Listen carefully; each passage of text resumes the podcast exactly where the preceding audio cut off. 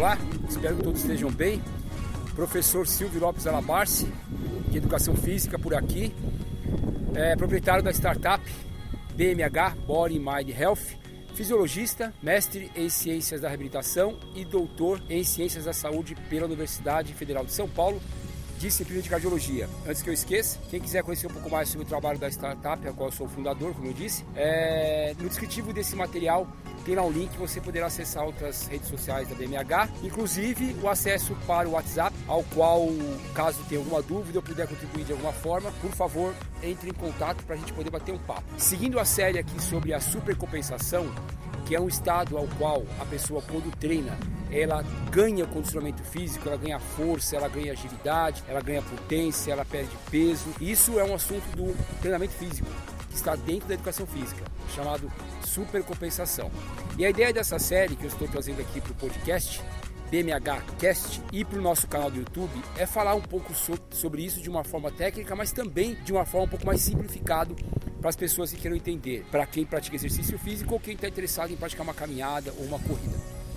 Então, no último capítulo, no último episódio, eu falei sobre a parte do estímulo e da fadiga. O que significa isso? Significa quando a gente estimula o corpo e ele vai responder com uma série de adaptações. Ou, por exemplo, com o cansaço, com o aumento da frequência cardíaca, com o aumento da adrenalina. Então, são mudanças que acontecem no corpo para que ele possa se adaptar ao estímulo que é o exercício físico seja a musculação, por exemplo, levantar um peso, uma caminhada, que a gente vai ter que trabalhar muito com a musculatura dos membros inferiores, né?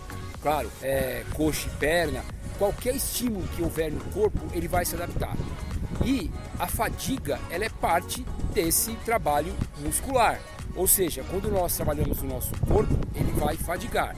Mas uma condição é a qual uma fadiga máxima, ao qual a pessoa não consegue mais se movimentar, é um tipo de fadiga, mas sempre vai haver uma resposta do músculo, por exemplo, quando está perante o exercício físico. Ótimo, esse foi a última, o último episódio. Primeiro eu falei sobre equilíbrio ou sobre homeostasia, quando o corpo está equilibrado né, é, entre a produção de energia e a quantidade de energia que vai ser usada para que o músculo funcione, por exemplo, assim como o corpo todo. E agora a gente vai falar da compensação, ou seja, ainda não é a supercompensação, aquele momento ao qual a pessoa começa a ganhar condicionamento físico.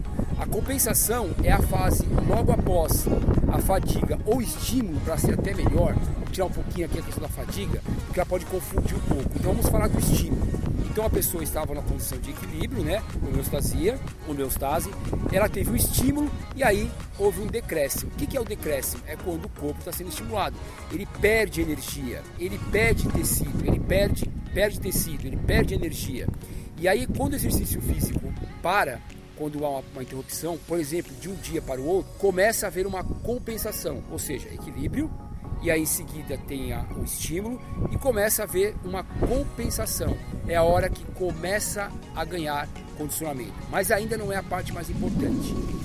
Eu vou tentar colocar nesse vídeo do YouTube e no material do podcast um gráfico bem interessante, é, que ele mostra exatamente esse assunto que eu estou lidando, que é a supercompensação. E por lá vocês poderão ouvir ou ver e interpretar no gráfico o que é que nós estamos falando, qual é a parte do episódio que está tá sendo lidada agora. Dessa vez está sendo compensação. É isso. Um forte abraço, valeu, até mais, tchau, tchau.